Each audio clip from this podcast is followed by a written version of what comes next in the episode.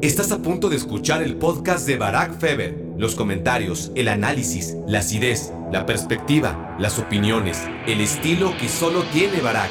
Entonces, no sé si realmente su cabeza es tan grande como creo, o si lo que pasa es que usa un cubrebocas infantil y, y nadie le dice nada. Y si se lo dicen, le vale madres, ¿no? Siento decepcionarlos, no me da gusto que Cruz Azul haya salido campeón. Me cuesta trabajo divertirme con la Liga MX pues, por su sistema de competencia, por sus torneos cortos. Me ponen de mal humor hasta sus uniformes llenos de publicidad espantosa, ¿no? Eh, Saturados. Hola, hola, hola, bienvenidos a Me Quiero Volver Chango. Gracias por hacerme su cómplice para matar el tiempo. A ver, vamos a empezar por estas preguntas que son importantes. ¿Necesitan publicidad audiovisual para su empresa? Que diseñen la imagen de su logo, ya saben, identidad corporativa de ese proyecto que vienen planeando con ilusión desde hace rato y, no saben quizás a quién acudir para desarrollar esa página de internet que es tan necesaria. Necesitan campañas estratégicas de marketing para echarlo a andar, pero no saben por dónde empezar. Bueno, si respondieron sí a cualquiera de estas interrogantes, la solución la tienen aquí mismo, Grupo Media. No van a estar en mejores manos que con ellos. Escríbanles a contacto arroba identifíquense como primates y así van a recibir descuentos irresistibles, además de soluciones a todos sus problemas. Ahora, que si odias las redes sociales como yo, pero las necesitas, bueno, Grupo Media va a administrarlas en tu lugar y además lo va a hacer mejor que nadie, porque son chicos que quieren crecer con ustedes, ¿no? Y ir de la mano en el camino hasta convertirse juntos en un éxito. Y, cuando eso ocurra, porque va a ocurrir, por favor, recuerden que yo fui el cupido, ¿no? Que, que me quiero volver chango, fue quien hizo posible esa unión que va a ser duradera. Toda la información que necesiten la van a encontrar en www.grupomedia.mx. Echen un ojo y escriban. Háganlo por mí, pero sobre todo por nosotros, por esta preciosa comunidad. Bueno, a ver, vamos a empezar y, quiero contarles, a ver, yo he sido padre durante casi 13 años, ¿no? No cumplo 40 todavía, ¿eh? Esto lo quiero aclarar porque no me restan muchos meses en los que pueda aclararlo, ¿no? Así que lo repetiré hasta la saciedad tantas veces como pueda en los siguientes, ¿qué? Aproximadamente 70 días, ¿no? Tengo treinta y tantos. Porque la verdad es que yo creo que si dices tengo 31 o tengo 39, pues sí, sí va a haber diferencia en la reacción de, de la gente que te lo pregunta. Pero yo creo que la gente no se da cuenta de que hay tanta diferencia entre que tengas 31 y tengas 39 como cuando les dices tengo 40. Ahí sí es un salto tremendo. Entonces puede ser que de 39 a 40, la, cuestión son días, como ahora mismo, pero el efecto, al menos auditivo, es que es mucho mayor la diferencia entre tener 39 y 40 que tener 31 y tener 39, ¿no? Entonces, por eso, a la menor provocación diré mi edad y sabré que será la última vez que lo haga porque ya a partir de los 40 ya no importa cuán viejo crean que seas, porque tendrán razón, ¿no? Pero ahora todavía puedo defenderme cuando alguien ose eh, y, piense que, que, tengo 40 o 40 y tantos, que es como una afrenta, cuando me ha pasado que han sido pocas veces, eh, me, indigno muchísimo, ¿no?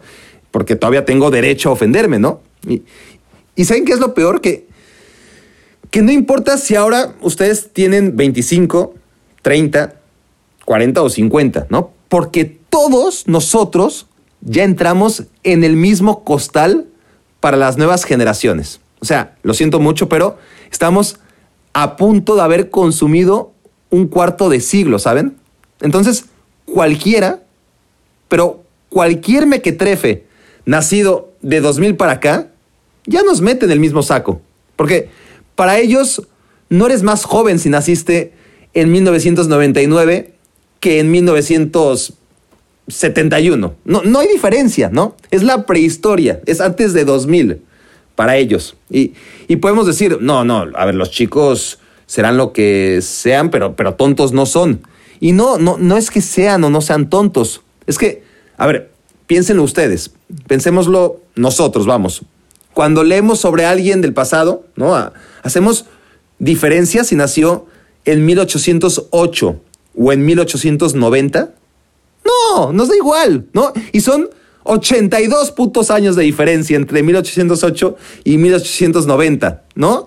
Y entonces así que en este sentido para los millennials o, o los centennials o como quieran ser llamados, los nacidos después del Internet, todos nosotros, así hayas nacido en 1999, lo siento, somos la misma madre vieja, ¿no? Así que sí, eh, encuentro cierto consuelo en la desgracia ajena, ¿no?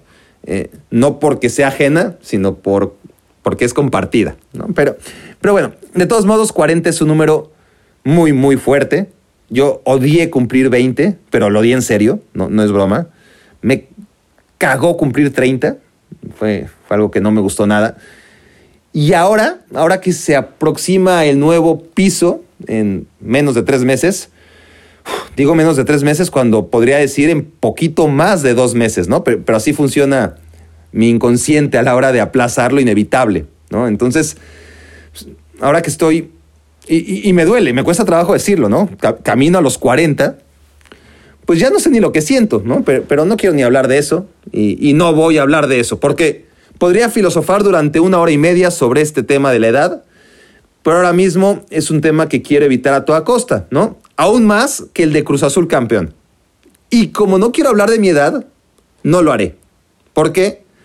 A ver, hace como cinco minutos, antes de desviarme, empecé con el primer punto de, del guion que tengo aquí, ¿no? de, de los puntos, de los bullet points que tengo.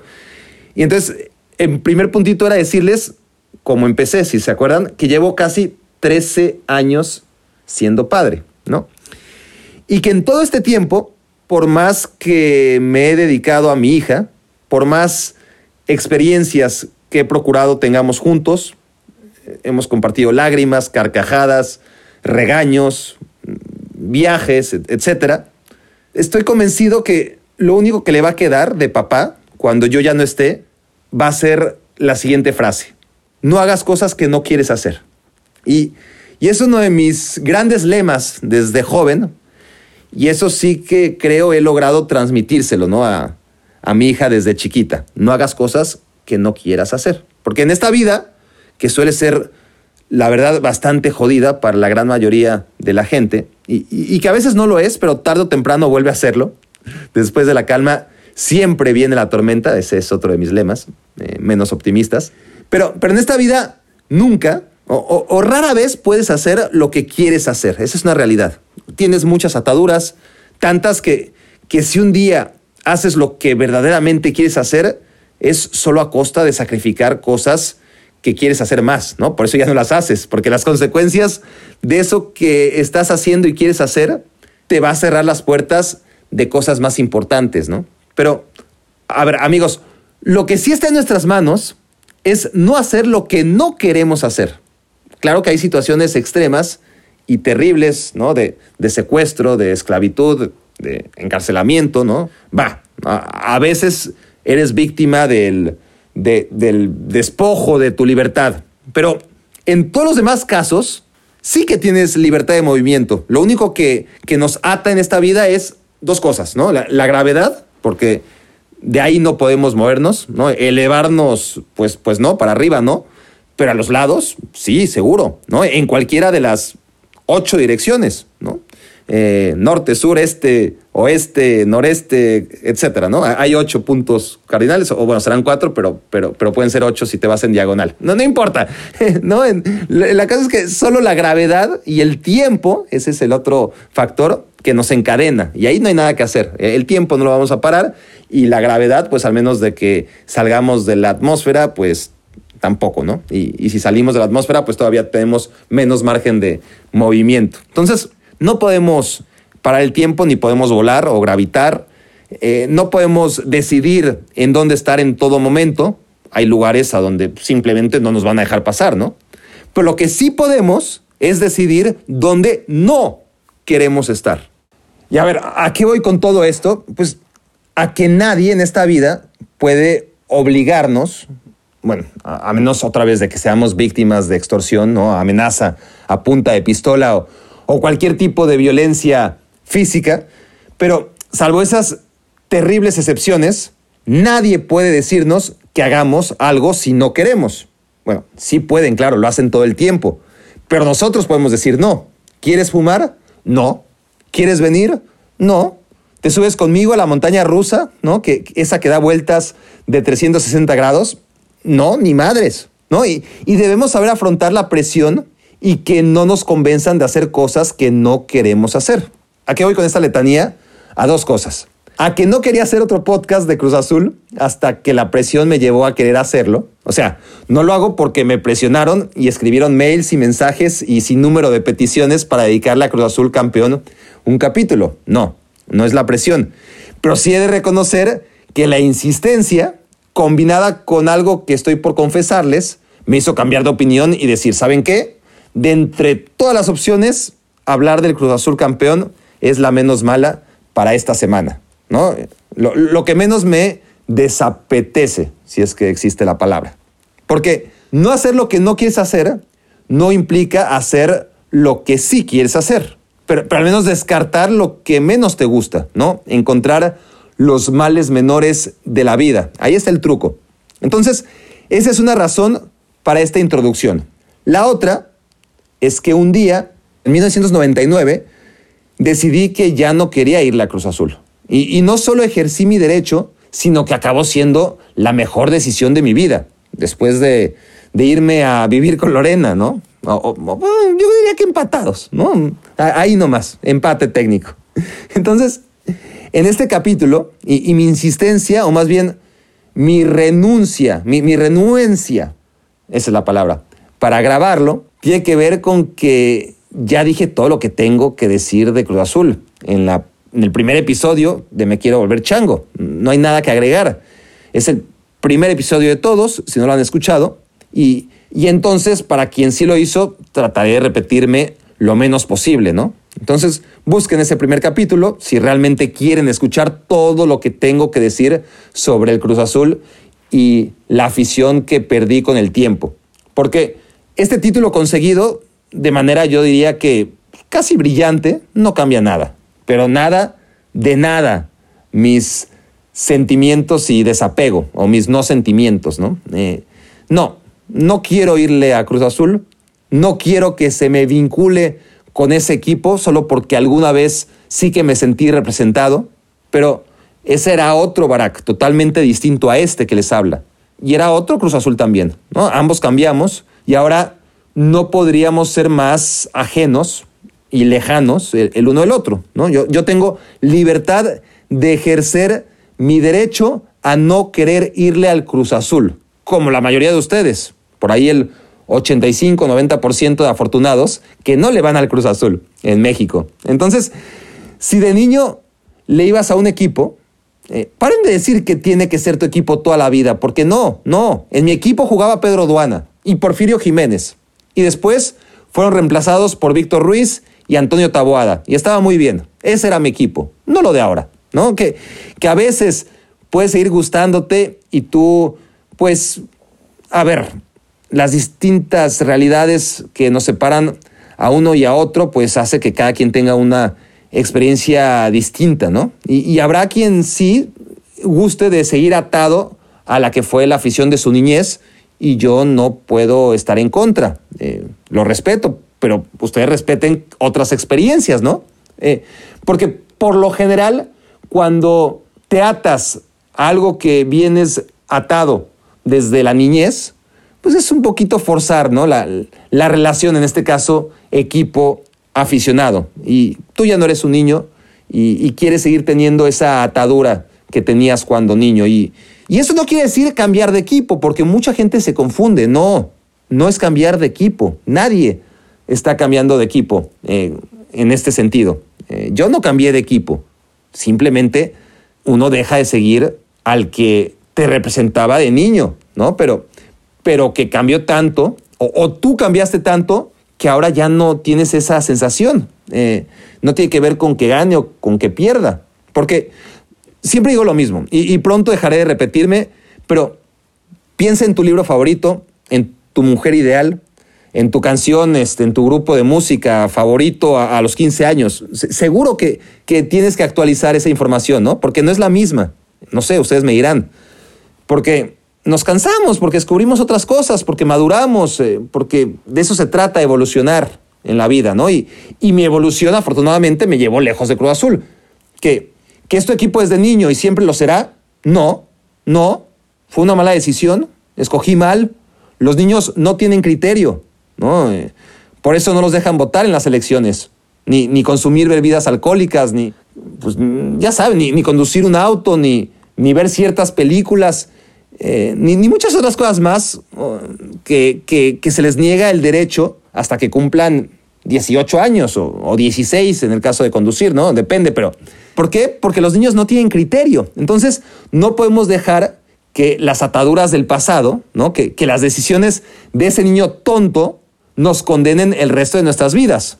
No hagamos lo que no queremos hacer, ¿ok?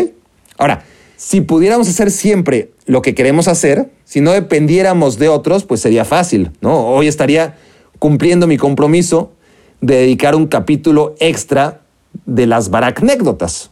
Hoy tocaba. Los que estén más atentos recordarán que en el capítulo Baracnécdotas 10 y medio dije, hey, este no es el final, todavía tengo una sorpresa, un bonus track. Pero esa promesa o ese compromiso, pues no lo puedo traer hoy porque ya no dependió de mí, ¿no? Y se los voy a quedar a deber. No sé si un rato o para siempre. Y, no sé, no, no, sé si valga la pena comentarles, eh, porque aquí ya saben que les cuento siempre todo y, a veces pues es mejor dejar las cosas pasar y, y, no tienen que saberlo todo. Pero a la vez sí tienen que saberlo todo, porque, ¿por qué no? no? De eso se trata. Me quiero volver chango, de que lo sepan todo. Em, entonces, a ver, yo desde hace muchos meses tenía la idea, pues, tampoco era improvisada, ¿no? De, invitar a Cristian Martinoli para que contara todas las baracnécdotas que le tocó presenciar desde su perspectiva, ¿no? Porque las muchas baracnécdotas de las 50, pues hay un puñado que, que le tocó vivir también a, a, él, como a muchos compañeros, ¿no? Pero, pero a ver, yo sabía que el tener a Martinoli nos iba a dar esa perspectiva, pues, que iba a ser gandalla, que iba a ser injusto, que, me iba a difamar, pero estaba listo para ello, ¿no? Eh, creo, creo que habría sido divertido escuchar las mismas anécdotas, pero desde otro ángulo, ¿no? ya no del mío, donde, pues, quieran o no, siempre te proteges a ti mismo para no quedar tan mal parado.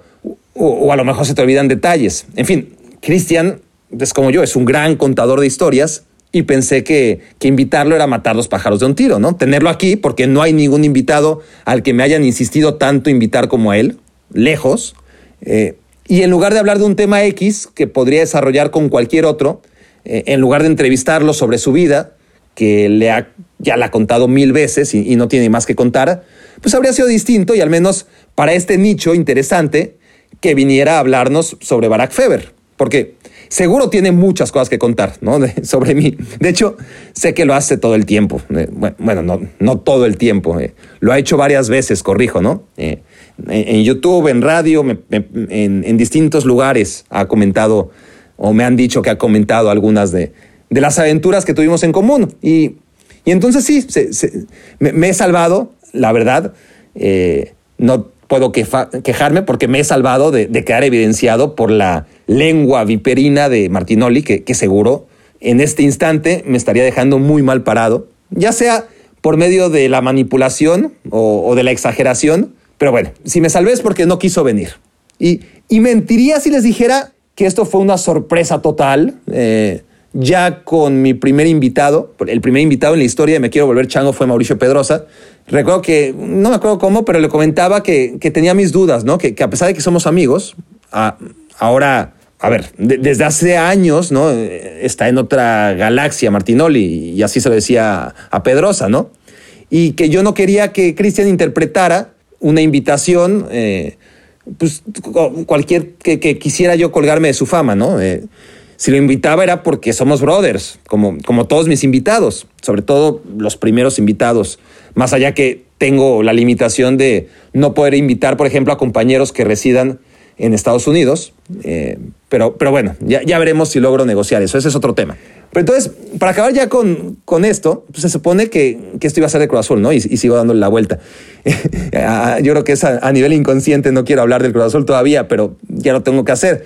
Pero, pero ya que me metí en, en detalles de la no presencia de Cristian aquí, yo, yo, ya sospechaba que esto podía pasar porque, pues no sé, eh, pero, pero, sin ser dramáticos, me, me sacó de onda y, y, se lo dije, que me dirán, bueno, ¿cómo te batió? ¿No? Ya, ya, ya sé que son unos chismosos y, y a mí me encanta andar ventilando todo. Este, entonces, a ver, como yo ya sé que es un tipo especial, o, o, al menos conmigo siempre ha sido un tipo especial, traté entonces de, de grabar algo cagado, ¿no? Y se lo mandé por WhatsApp. Cristian, ¿qué pedo? Oye, este, ya sé que, que no ha pasado un año desde la última vez que te pedí paro, pero, pero mira, en tres semanas es el aniversario de mi podcast porque así se lo vendí, y, y, no sabes cómo la gente pide tu presencia, ¿no? A, lo mejor piensa que somos amigos, o, bueno, sí somos amigos, creo, pero, pero bueno, dime si de aquí a tres semanas podemos hacerlo. Eh, te, aviso con tiempo por si te vas de vacaciones o algo, ¿no? Y, y lo grabamos y, y, ya luego lo saco. Entonces, más o menos así le, le, le hice eh, llegar el mensaje a través de WhatsApp. Fueron como dos minutos de audio, ¿no? Eh, a, ver, aparte le, le digo estoy buscando, pero, pero claro, como estoy grabando en mi teléfono este podcast, no se crean que tengo aquí todo un equipo profesional. Lamento decepcionarlos si, si eso se creían. No, estoy hablando directamente a mi teléfono, o no directamente, pero sí mediante un micrófono, y entonces no puedo rescatar ese audio que, que ahora mismo le, le, pondría play para que vieran que le dije a, a Martinoli. Este, eh, pero bueno, en fin, eh, le dije mira, no te quería molestar, pero, pero luego veo que has estado ahí hablando con Hércules Gómez, con Gómez Junco, hasta con Gurbitz y Alarcón. O sea, no mames, ¿no? Y yo me preocupo por tu tiempo cuando tú se lo regalas a cualquier muerto, ¿no? Y entonces me contesta algo así como, no mames, este, tanto choro para pedirme chichi, qué, qué lamentable lo tuyo, ¿no? Típico de este Martinoli. Y yo, y yo no sé, le digo, más mereces, pero no tengo tanto tiempo para, para cromártela, ¿no? Y hasta ahí todo iba bien. O sea, le digo, va a estar chingón y, y aparte, la neta te extraño, güey. Y a partir de ahí, lo único que recibí fueron stickers como respuesta, porque le encanta a Martinoli conversar con stickers, ¿no? Y, y al otro día o a la otra semana, pues, volví a la carga y ya ni los stickers me tocaron, ¿no? Todavía iluso, me rebajé y le insistí una vez más, güey, dime si te, si te da hueva está bien, ¿no? Este, solo dímelo y, y así planeo otra cosa. Y nada, ¿no? Hasta que ya me resigné y, y le dije que me había sacado de pedo, que, que ni siquiera contestara, ¿no? Eh, eh, eso sí, se lo mandé por vía de otro mensaje que les digo, les pondría todo este tipo. Yo creo que sería bastante divertido ante la ausencia de, de Martinoli, por lo menos que escucharan los mensajes que le mandé. Pero bueno, este no me siento como despechado, aunque parezca lo contrario. Eh, un poquito sí, pero es, sí le, digo, oye, en plan de, oye, no, no, me gustó la neta, ¿no? O sea, ¿qué pedo contigo? Lo peor del caso es que esos mensajes, esos últimos mensajes, ya ni siquiera tienen la, la doble paloma azul, ¿no? Ni, ni, siquiera le dio curiosidad de escucharlo. Bueno, así es como me he dado cuenta que ya no somos amigos, que, que así como el Cruz Azul y yo eh, éramos uno y nos separamos, pues el Martinoli joven de 30 y el Barak niño de 20 eran una cosa y ahí quedó, ni modo, eh, no pasa nada. Pero, pero qué agrandado, hijo de puta, o sea, siempre dice que, soy de los pocos a los que invitó a su boda. A, veces me han hecho llegar algún comentario en el que se refiere muy bien de mí. No sé, con, eso de que se hace llamar Deus o, no entiendo bien el mame que trae con, con esas gorras y, esa imagen, pero a lo mejor ahora sí ya lo perdimos, ¿no? Y, bueno, bien por él, ¿no? La, la, neta la ha reventado, es muy, muy talentoso y, y qué bárbaro, ¿no? Este, quizás tenga razones para, para ser eh, un agrandado. Eso no quita el hecho, ¿no? De, de que lo sea, ¿no? Y, y sobre todo porque yo no soy así. Y, las personas creo que tendemos erróneamente a esperar de los otros que sean como somos nosotros y, y entonces ahí están las decepciones. Y, y, bueno, ya no podría ser así ni aunque fuera el tipo más fregón y famoso del mundo. No está en mi esencia, ¿no? Entonces me saca de dónde encontrarme con que la gente sea distinta a mí. Pero, pero a ver, aquí estoy siendo injusto, ¿eh? Y, y tengo, ya para terminar con este tema, este, que ya parece que estoy en terapia, pero, pero mamón ha sido siempre, siempre. Eh, eso sí tengo que, matizarlo, eh, porque no es que la fama le haya agrandado, sino que siempre ha sido mamón, ¿no? Pero bueno, saludos Marta, ya que no escuchaste mi último audio, eh, porque te digo, al menos la última vez que lo chequé ni siquiera tenía palomita azul. Ya, ni quiero verlo otra vez porque la verdad es que ya, solamente me voy a enojar más.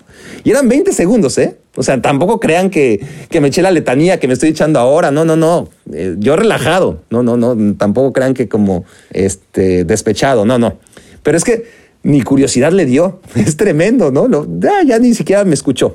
Se quedó con la duda, ¿no? No sabe si le volví a pedir chichi, ya desprovisto de toda dignidad, o si le menté la madre, eh, o, si le propuse tomarnos algo o algún negocio, ¿no? Ya, ni siquiera me escuchó. En fin, pero bueno, porque también es justo decirlo, ya que es muy probable que esto sí te, sí te lo hayan hecho escuchar, Marta, te hablo a ti, Aquí he de reconocer que, que, estuviste ahí cuando te pedí que me ayudaras firmando una carta de recomendación que necesitaba para tramitar mi visa de trabajo.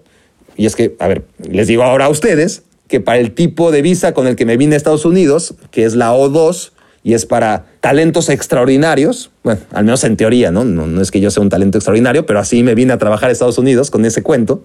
Eh, bueno, uno de los requisitos es mostrar cinco cartas de recomendación de cinco tipos muy picudos.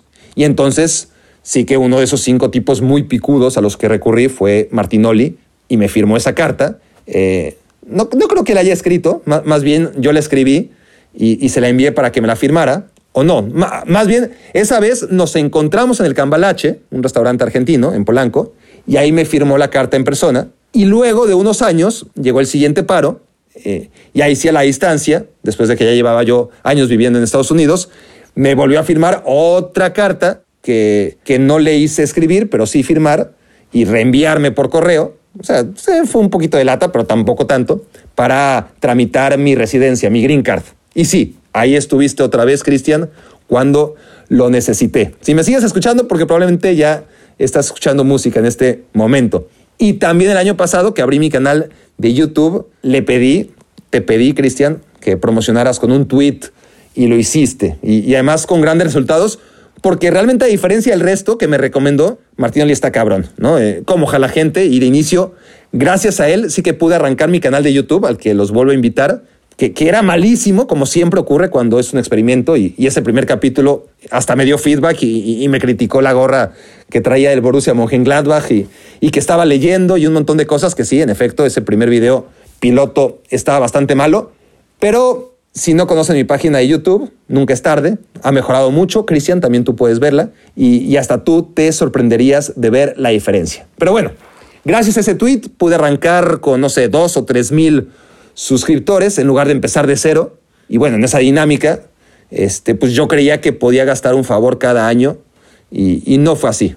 Eh, le doy hueva a Cristian Martinoli y muy probablemente después de todo esto que estoy grabando, me va a acabar de poner la cruz y creo que estoy consciente de ello. Pero bueno, ya no tengo nada que perder y además lo seguiré intentando, ¿no? Eh, en seis meses volveré a invitarlo y, y ya no será por mí, sino por ustedes que sé lo mucho que querían ese podcast. Así que bueno, ante la ausencia de Cristian Martinoli, por lo menos traté de sustituirlo hablando 10 minutos de Cristian Martinoli. Háganme el favor, eh, ¿qué estoy haciendo? Pero bueno, alguno dirá, a, lo mejor Barack, pues igual no, no le latía venir a un show a hablar de ti y está en su derecho. O sea, ¿quién te sientes, Barack? No? Este, si vas a traer a Martinoli, eh, no lo hagas hablar de, de, Barack Feber. No, no, es que ni siquiera entramos a esa parte de la conversación. O sea, ni siquiera llegamos a la parte de decirle qué es lo que buscaba o pretendía o cuál era el tema del que habláramos. No, no, la razón de su desprecio no pasó por ese tema. Pero bueno, hasta aquí el tema Cristian Martinoli y vamos al tema que tanto he querido eludir. Cruz Azul es campeón del fútbol mexicano. Lo consiguieron. Yo no sé cuántos de ustedes sean cruzazulinos.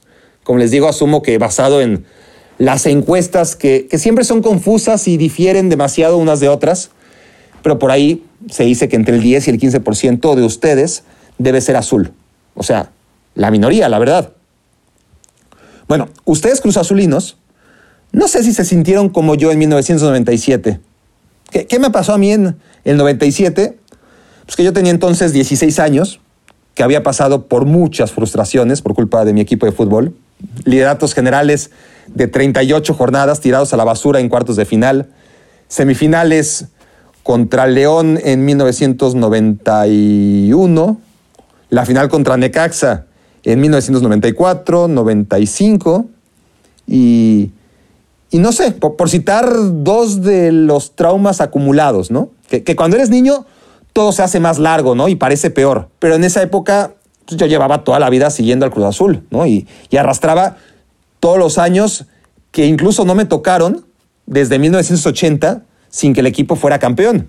Y por fin, tras 17 años, en 1997, el Cruz Azul le gana a León aquella final del penal de comiso. Y yo estaba contento, sí, o sea, traía un gorro muy, pues, vistoso, extrafalario, ¿no? Como, como de maquinista, largo. Mm, era domingo, nadie me llevó a León, Guanajuato, por supuesto, a pesar de mi insistencia. Muy peligroso, ¿no? Me dijo mi tío, y, y seguramente tenía razón, porque hay gente muy brava en ese estadio, más que en la mayoría, creo. Y bueno, me resigné a ver un partido tan importante como es a la distancia. La final de ida, esa sí que la vi en el estadio, por supuesto, ¿no? En, el Estadio Azul.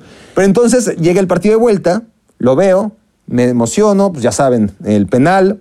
No negaré que festejé, pero a la vez, sí, o sea, detallitos que uno añora, ¿no? sobre todo cuando es niño, y, a mí me acuerdo ahora, me causó mucha ilusión ver el escudo virtual ese de, Cruz Azul en la pantalla con el típico Cruz Azul campeón, ¿no? Dando vueltas en, en la tele.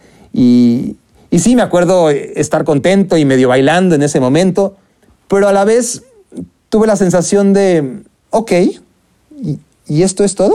¿No? Y, quizás no lo aceptas al principio, ¿no? No, no lo comentas con nadie, eso que, que, estás viviendo adentro. Pero sí te quedas con la sensación de, ok, toda mi vida esperé este momento, ¿y ahora qué? ¿Ahora qué, qué tengo que hacer, no? Y es, es como, a ver, y de inicio, advierto que es un tema muy retorcido y, no tienen que coincidir conmigo para nada. Es simplemente cómo yo lo viví. Y, no solo ese capítulo, sino otros tantos, ¿no? De, la vida personal. Pero, pero es como cuando, y, no me pasó muchas veces, ¿eh? No les voy a presumir. Ojalá pudiera tener muchas de estas, pero no. Aunque creo que todos hemos tenido una de estas, ¿no? Una, chica que, que, nos obsesiona, ¿no? Eh, que no podemos dejar de pensar en ella sufrimos lo indecible para que nos haga caso y cuando por fin nos hace caso, pues empieza el darle vueltas, el por aquí, ¿no? Mejor por acá, jugar el juego de ajedrez. Para unos es muy fácil, ¿no? Para unos es muy, muy fácil.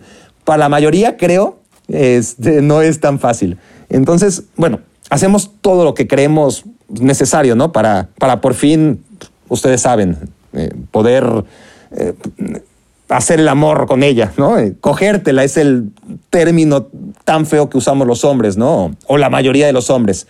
Pero, pero por supuesto que esto también es de ellas para nosotros. Pero, pero aquí es desde mi perspectiva de hombre enculado con una vieja, ¿no? Con una chava. Y que por fin, después de mucho esfuerzo y tiempo, pues logras consumar el acto sexual, ¿no? Y, y esa sensación que te queda justo después del éxtasis, ¿sabes? O sea, me, están siguiendo. O sea, ¿estoy loco? Yo, yo creo que no. Digo, algunos dirán, espero que, algunos estén diciendo, sé exactamente de qué estás hablando, que no digas más, no es necesario. Otros dirán, estás loquísimo, ¿no? Pobre hombre. Eh, pero creo hablar por muchos, si no por casi todos, que hay un instante en el acto que, estás buscando, ¿no? Y, y en ese momento, pues, quieres que dure toda la vida, ¿no? Estás ahí y, claro, eh, te costó mucho y, lo estás disfrutando. Pero justo un segundo después del, orgasmo, se acabó, ¿no? O sea, o sea, el placer es máximo, sí, pero muy rápido. Hablo de nosotros los hombres. Obviamente es diferente, yo sé, con, con ustedes, chicas. Y a ver, ojo, claro que no soy de esos que les vale madres y, se voltean al instante y se quedan dormidos y les vale madre todo lo que pueda pasar en el mundo eh, justo después de, ese momento cumbre, ¿no? Eh, yo sé que el post es importante, pero a ver, sin entrar en más detalles, creo que no se puede entrar en más detalles, este, ni desviarme más del tema. Eh, si a esas alturas siguen preguntándose a dónde voy, es que esa la comparación entre este título tan añorado y esa chava que, tanto te obsesionaba, ¿no? Y, cuando por fin logras superar el reto. Y esto se extiende a muchas actividades de la vida. ¿eh? Yo puse el ejemplo de, la chica que, quieres conquistar y, concretamente pues tener eso que quieres tener con ella. Pero bueno, no, solo son metas deportivas o, sexuales, ¿no? Pero, pero cuando por fin logras algo que deseas mucho, o en este caso cuando alguien lo logra por ti, pues es como, ya, eso era todo. Y a mí me pasó en especial en 1997 con aquel título tras 17 años de ayuno. Probablemente ahí está mi primer momento de desapego. Quizás ahí estaban haciendo ese, ¿saben qué? No me siento representado por estos güeyes. ¿Dónde está Víctor Ruiz? ¿Dónde está Pedro Duana? ¿No? ¿Y estos qué? Por más que sean campeones. No, no lo sé. Sí tengo claro que un año después, cuando Cruz Azul llega a la liguilla como líder y gran favorito a ser campeón otra vez, pierde contra Pumas, yo estoy en el estadio, y además que Pumas había hecho como 27 puntos menos y, estaba ahí en la fase de cuartos de final, y, mete gol el entonces totalmente desconocido Jaime Lozano en el minuto 90, y ahí sí me encabroné demasiado, ¿no? Pero, pero ya no era un enojo combinado con desilusión, ¿no? Con la desilusión del niño sino que yo ya estaba creciendo y, ya era solamente enojo, sin, nada de romanticismo. Y, era 1998, creo, ¿no? Yo, yo tenía 17 años. Y después, al año siguiente, en el 99, esto ya lo he dicho, pero Cruz Azul le gana al América una semifinal, creo que con gol de Diego Latorre o de Camoranesi. Y, no, yo creo que Camoranesi se pone a llorar de la emoción, pero el gol es de Diego Latorre, no lo sé. Y, y tanto no lo sé porque no, se me quedó grabado, ¿no? Eh, para cualquier otro Cruz Azulino, pues seguro que lo tiene muy claro. Eh, yo en ese momento debería haber estado contentísimo y la neta no, fue como ni fu ni fa. Y luego, cuando Cruz Azul pierde la final contra Pachuca, pues para empezar, ya ni me preocupé por ir al estadio, ¿no? Y, y cuando Glaría metió aquel gol que, que nadie esperaba para el primer título de un equipo que en esa época era candidato eterno al descenso, como el Pachuca, pues es que yo ya no es que me pusiera triste ni, ni me enojara, vamos, ni, ni siquiera sentí indiferencia. Todo, fue muy rápido. O sea, en el 94, cuando Cruz Azul pierde la final contra Necaxa, estaba muy, muy, muy triste. En el 97, cuando le gana la final a León, estaba contento, pero no muy, muy, muy, muy contento. O sea, no, no tanto como me imaginaba iba a estarlo cuando ocurriera ese ansiado día, ¿no? Y luego en el 98, cuando se da aquella eliminación contra Pumas, pues estoy encabronado pero ya no siento el dolor de la niñez.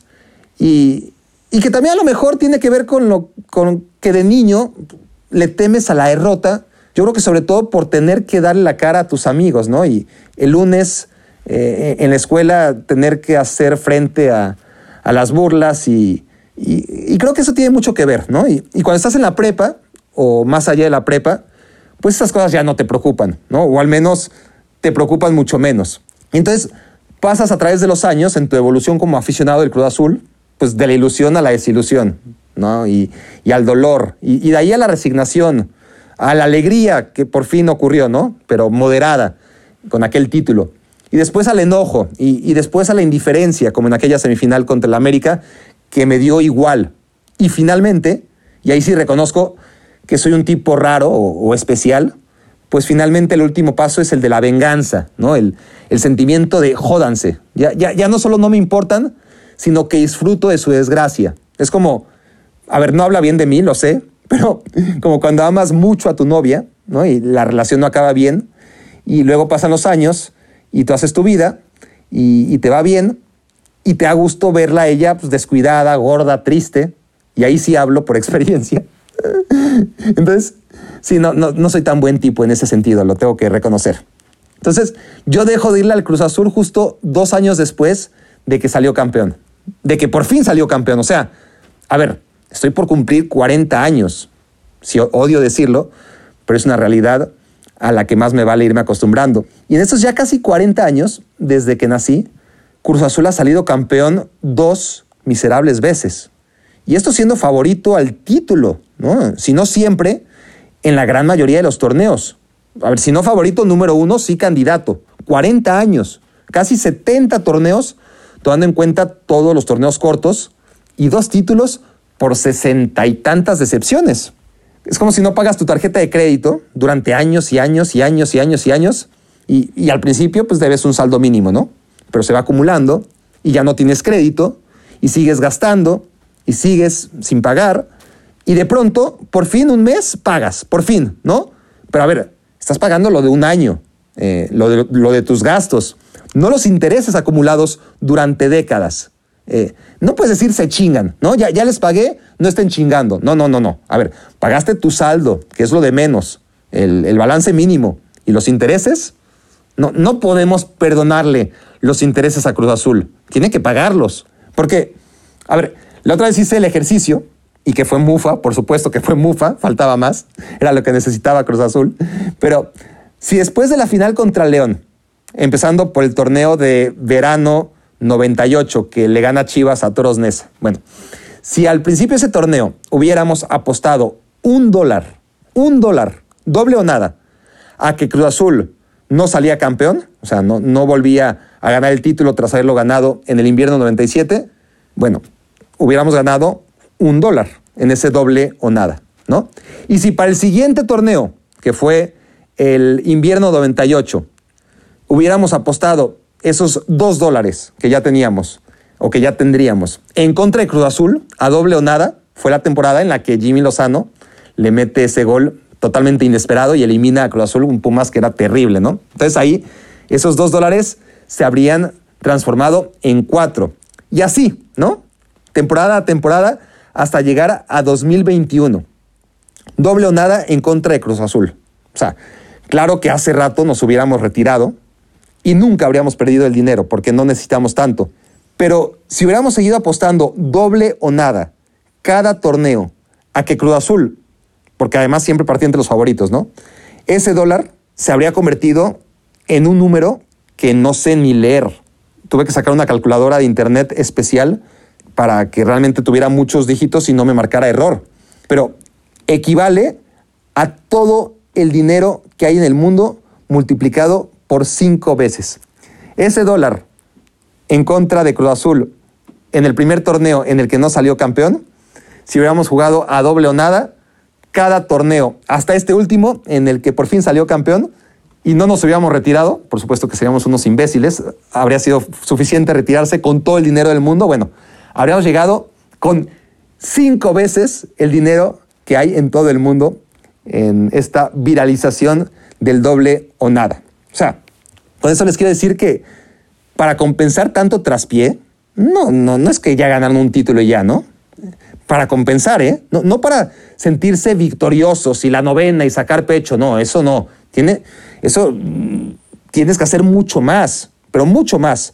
Tienes que ganar tres títulos seguidos para eso. Y ahí sí, gana cuatro más, o sea, gana tres títulos seguidos y ya, equipo de época. Nadie lo ha hecho desde la América de los 80. O gana cuatro títulos en los próximos cinco o seis años, ¿no? Que, que de perdiz sean como Tigres, ha sido en este último lustro, o, el Monterrey antes, el Pachuca, Toluca, un equipo de época, ¿no? Aunque sea época corta. Eh, esas épocas del fútbol mexicano que antes duraban 10 años y que ahora con los torneos cortos duran 5. Pero ahí sí hablaremos de que la deuda está pagada, ¿no? Eh, con este título medio compensaron un poquito, eh, dejaron de deber por ahora. Pero, chicos, perdieron 10 finales de las últimas 11 que habían jugado. O sea, Pumas les acababa de remontar un 0-4. O sea, todos los tragos amargos que ahora sería hasta mal gusto enumerar, porque no, hoy no toca hacerlo, pero son incontables y, y lo sabemos todos. Entonces, en la balanza, un título de liga no hace contrapeso a tanto gazapo acumulado, ¿no creen? Y entonces, esa es mi historia de, de desapego, ¿no? Que, que, va dando saltos de dos en dos años. En el 95, la tristeza mayúscula en la final contra Necaxa, yo tenía 13, 14 años. En el 97 la final contra León, Barak de 16 años, alegría, pero no una locura de la alegría. 99, final contra Pachuca, Barak ya de 17 o 18, porque fue en invierno, sí, 18. Me cagué de risa, pero fue una risa, fue una risa genuina, o sea, no forzada, no de ardido, no, no de, no me duele, no me duele. Eh, miren cómo me río. No, realmente me dio gusto que Cruz Azul perdiera. Y luego, apenas dos años después, en 2001, porque todo fue rapidísimo, yo ya de 19, 20 años, todo el mundo juraba que me iba a trepar de regreso al barco en aquella Copa Libertadores y las victorias sobre Rosario Central, sobre River, eh, la final contra Boca Juniors. O sea, todo, era, todo el mundo era el Cruz Azul, ¿no? aunque fuera por 90 minutos o, por 180 minutos, a ida y vuelta. Y yo no, ni madres. Yo le iba a Central. Les juro que le iba a River eh, o a Boca. A ver, digo, no les iba a ellos. Le iba al rival de Cruz Azul, fuera quien fuera. O sea, prefería que no ganara Cruz Azul, esa es la realidad. A lo mejor de manera ardida o por lo menos egoísta, como diciendo, pues, a ver, no puedo ser tan pendejo de haberme bajado del barco justo antes de que desembarcara en el puto paraíso, ¿no? Eso no lo sé, no sé si, esa era la verdadera razón. Eh, tendría que ir a terapia para descubrirlo. Eh, pero lo que les aseguro es que si en 2001 no me trepé de vuelta, cuando apenas tenía dos años de haberme bajado y el equipo estuvo muy cerca de hacer historia, de hecho hizo historia a pesar de no haber ganado la Copa Libertadores, a estas alturas de mi vida, la gente me pregunta si voy a volver después de tantos años, cuando no lo hice ni ante esa tentación, que realmente nunca fue una tentación, ¿no? nunca me hizo dudar. Yo cuando tomé esa decisión, ni siquiera la tomé, se fue dando de manera natural, orgánica. Entonces, muchos creen que, que en el fondo que Cruz Azul haya salido campeón me da gusto, que, que todo esto que están escuchando es una armadura, y no lo es. ¿no? Siento decepcionarlos, pero no, no me da gusto que Cruz Azul haya salido campeón. Por el contrario, me divertía mucho esto del Cruz Azul. Me cuesta trabajo divertirme con la Liga MX pues, por su sistema de competencia, por sus torneos cortos, eh, sus no descensos. Me ponen de mal humor hasta sus uniformes llenos de publicidad espantosa, ¿no? Eh, saturados. Todo me molesta, la verdad. Pero lo de Cruz Azul sí que me daba mucha risa y, me entretenía, ¿no? Que, siempre fuera favorito y que nunca pudiera ganar. Pero bueno, la pregunta era ¿Les pasó lo mismo, Cruz Azulinos? O sea, no, todo lo que estoy diciendo, no, no, no. Regresemos a, la pregunta, porque específicamente esa euforia casi forzada, ¿no? Contenida, sin, sin, querer, sin pensar. Uno quisiera estar mucho más feliz de lo que en realidad está, ¿no? O sea, ¿les pasó eso después de tanto sufrimiento? ¿O ustedes realmente sí pudieron vivir una catarsis, ¿no? Una alegría inexplicable, ¿no? Todo eso que, que se supone experimentas cuando sales campeón, después, sobre todo después de tanto tiempo sin serlo. ¿no? Entonces, me gustaría tener respuestas honestas y, no lo que se suele decir que sí, fue increíble, fue una gran sensación, fue el mejor día de mi vida cuando Cruz Azul salió campeón, porque no lo creo. No lo creo. ¿eh? Porque, porque de algo estoy seguro. Y esto no tiene nada que ver con Cruz Azul. Eso nos pasa a tanto aficionados como a los propios protagonistas, ¿eh? a los propios deportistas. La derrota, la derrota está cabrona. O sea, la, derrota duele mucho más que la victoria alegra, ¿no? O sea, eh, el sentimiento de dolor siempre es más profundo y duradero que el sabor de la victoria. O sea, la, amargura no te suelta, te, acompaña eh, en la vida y en el deporte. ¿eh?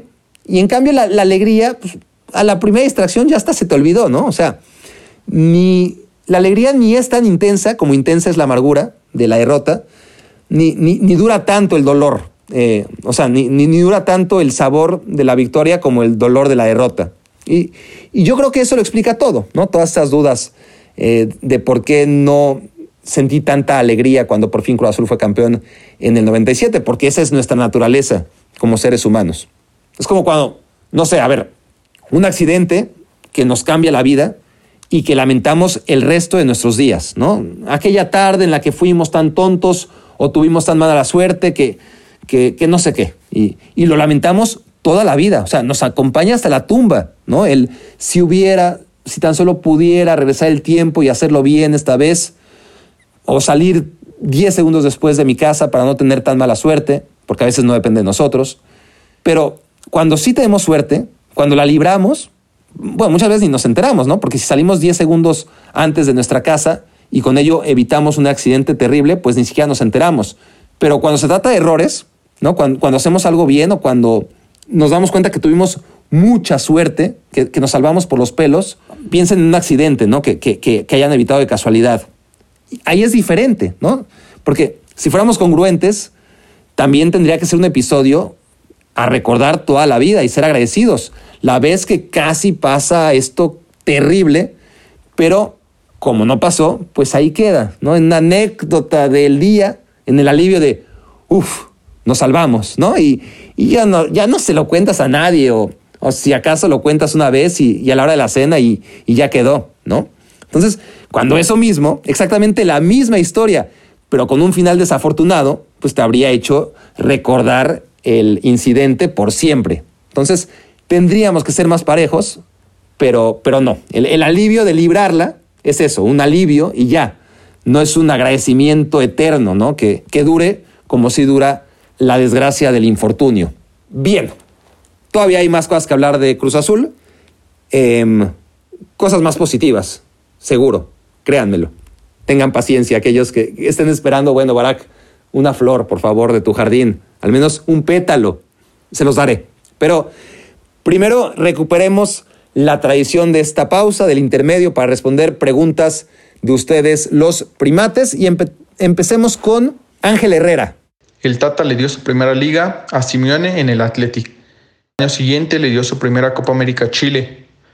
Poco después le dio su primera Copa a Pisi. Y la última ya lo sabemos, le acaba de dar su primera Nations League a Estados Unidos.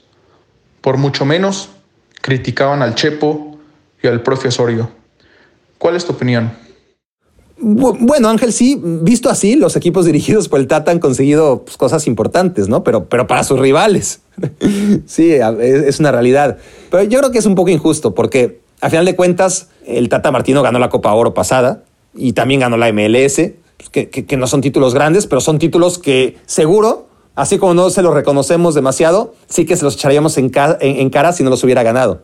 La lista se agrandaría, ¿no? Con la final de la MLS, con la final de la Copa Oro, que al final sí que, supo ganar. Em, pero además, ahora está viviendo un momento medio complicado que tenía que ocurrir o, qué se pensaban, que, que, México iba a ganar siempre. Pues, ¿Por qué? Si, si, ni las mejores selecciones lo hacen. Jugar siempre es imposible. Jugar siempre bien, ¿no? Incluso para aquellos que están más capacitados para hacerlo. Y en el caso de la selección mexicana, pues así como jugó muy bien en aquellos partidos contra Argelia, ¿no? Este, contra Japón, contra Corea, contra Países Bajos, o bueno, jugó muy bien a ratos, pero, pero ratos largos de esos partidos, ¿no? No, no fueron momentitos. Y ahora está jugando mal. Y, y, le pasa a todos los equipos del mundo, este, aún a las selecciones más capacitadas, con más talento que México, pues que no es fácil dirigir una selección nacional, porque no es como un club en el que también tienes altibajos y, tampoco vas a ganar siempre, pero ahí sí trabajas todos los días y, le vas dando identidad y, corrigiendo errores a diario y llevando tu proyecto a la perfección del día a día y teniendo además responsabilidad en la selección de jugadores, que, en una selección de, fútbol pues también, ¿no? Tienes un universo amplio y, tú seleccionas un universo limitado de, futbolistas. Cuando diriges un club, dentro de la economía de ese club, pues puedes aspirar siempre a, reforzar ciertas posiciones del campo que, que, no puedes hacer en selección nacional. Tienes que arreglártelas con lo que tengas. Entonces en selección todo es más improvisado, dependes más del estado de gracia de tus futbolistas y creo yo que el peso del técnico es menor. Em, y no me parece que estemos tan mal. Hay que tener paciencia y sobre todo pues, conciencia de quiénes somos. O sea, qué tenemos en cuestión de materia prima y a qué aspiramos con ella. Porque, y además, lo que es muy importante también es aprender a, respetar a, los rivales con los que jugamos.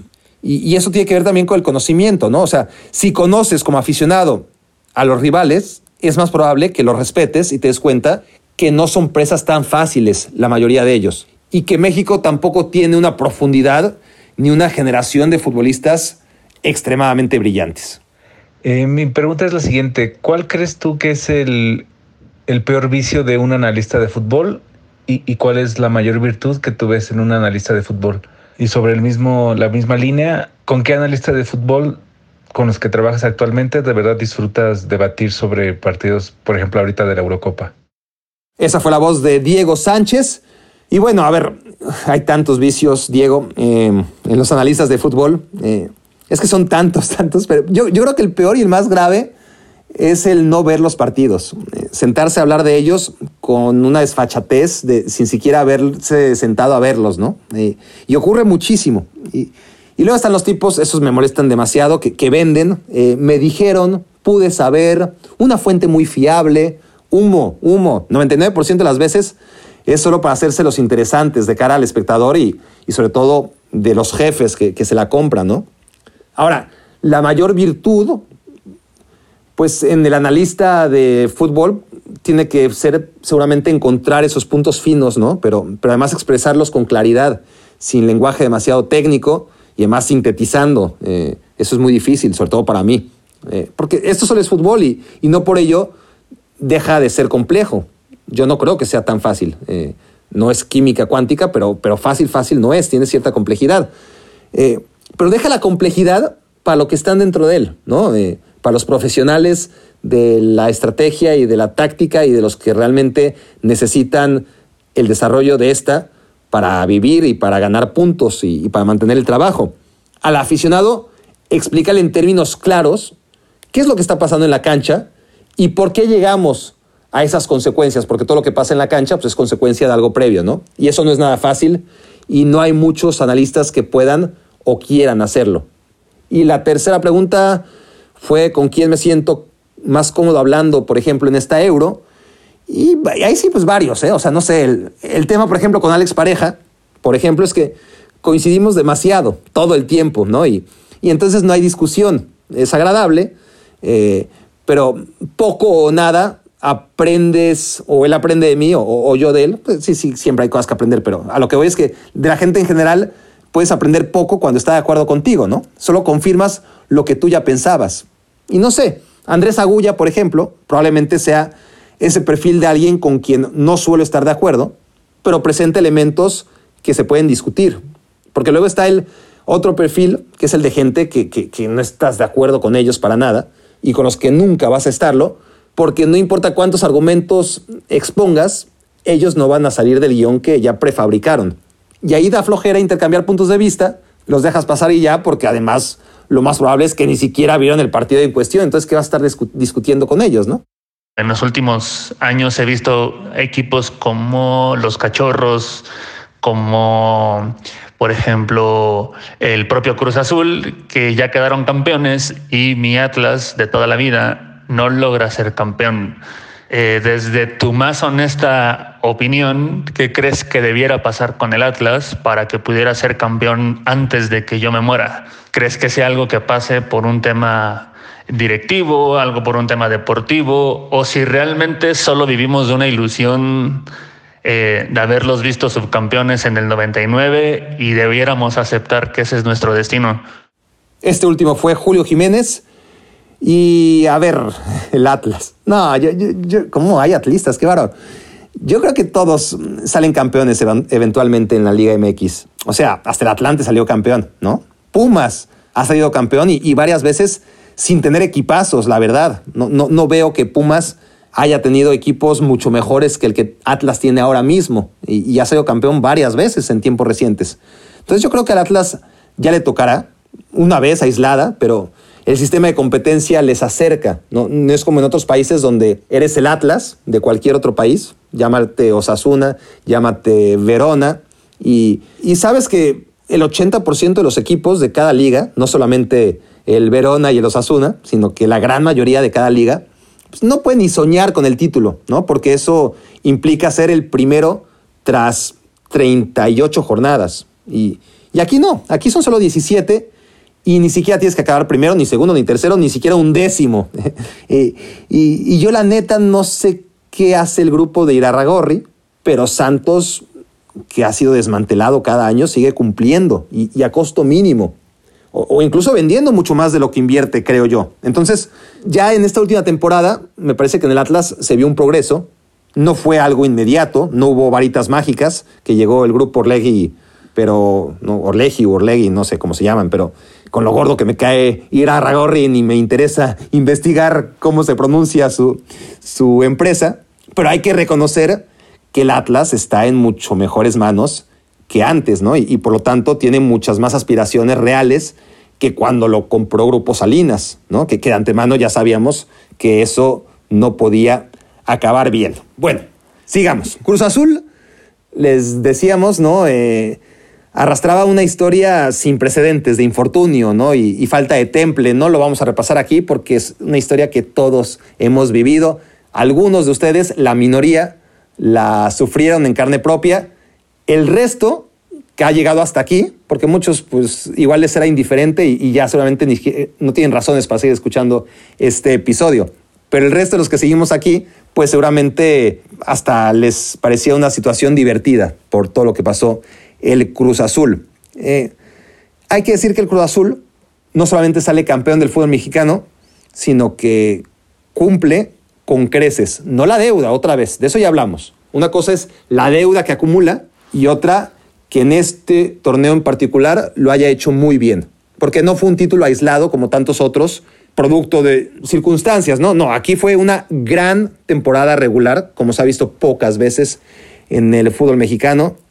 Eh, una temporada que además empezó con pseudoaficionados, o que ni eso llegan, ¿no? A, buenos para nada, esos sin qué hacer, eh, un puñado de tontitos que, que además en plena pandemia, tras los dos primeros partidos, se dirigieron fuera del hotel del Cruz Azul a insultar a jugadores y cuerpo técnico mientras abordaban el autobús por perder los primeros dos partidos o, ni siquiera los, creo que nada más el primer partido lo perdieron. Eh, ¿Qué sé yo? O sea, eh, se metieron al autobús y, después de los insultos recibidos, el efecto fue tan inmediato que, volvieron a perder. O sea, ¿qué, van a cambiar yendo a, insultar a los jugadores, por favor? Buenos para nada. Eh, eso me enoja mucho y, no es en contra de los aficionados del Cruz Azul, porque idiotas que se dicen aficionados a ciertos equipos los hay en todos los equipos del mundo, ¿no? Y, no son para nada la representación, afortunadamente. Pero bueno, eh, lo malo es que el medio de comunicación, que ahora es indistinguible entre televisión y, redes sociales, pues hasta ensalza este tipo de, actividades, ¿no? Porque luego salen en la tele o en el Twitter y en el Facebook, que, es la tele de hoy. Y, y entonces eso es lo que acaba crispando, ¿no? Eh, aún más el ambiente, que, ya estaba muy mal de por sí, y luego pues aparecen estos tipos a, tratar de reventarlos, ¿no? O, de picarles el orgullo sin ningún sentido y además encuentran lo que buscaban, que era salir, ¿no? Salir y, tener tweets y, retweets y, muchos views en, Facebook, y eso que, eran 10 o 12 gatos. Pero bueno, si no te gusta lo que está haciendo tu equipo o cómo juega, pues ve al estadio y reclámalo ahí, sin insultos o o no vayas, porque nadie te obliga a ser de un equipo de fútbol determinado, ¿no? O sea, eh, eso siempre me lo pregunto, ¿tú, quién le estás pagando, no? Porque hay gente que se siente con el derecho, ya no solo de opinar, sino de increpar a quien no está haciendo bien su trabajo, solo porque este trabajo es público, ¿no? Y además, ¿qué saben ellos? La mayoría, digo, ¿no? De lo que es jugar bien o mal, de echarle ganas o no.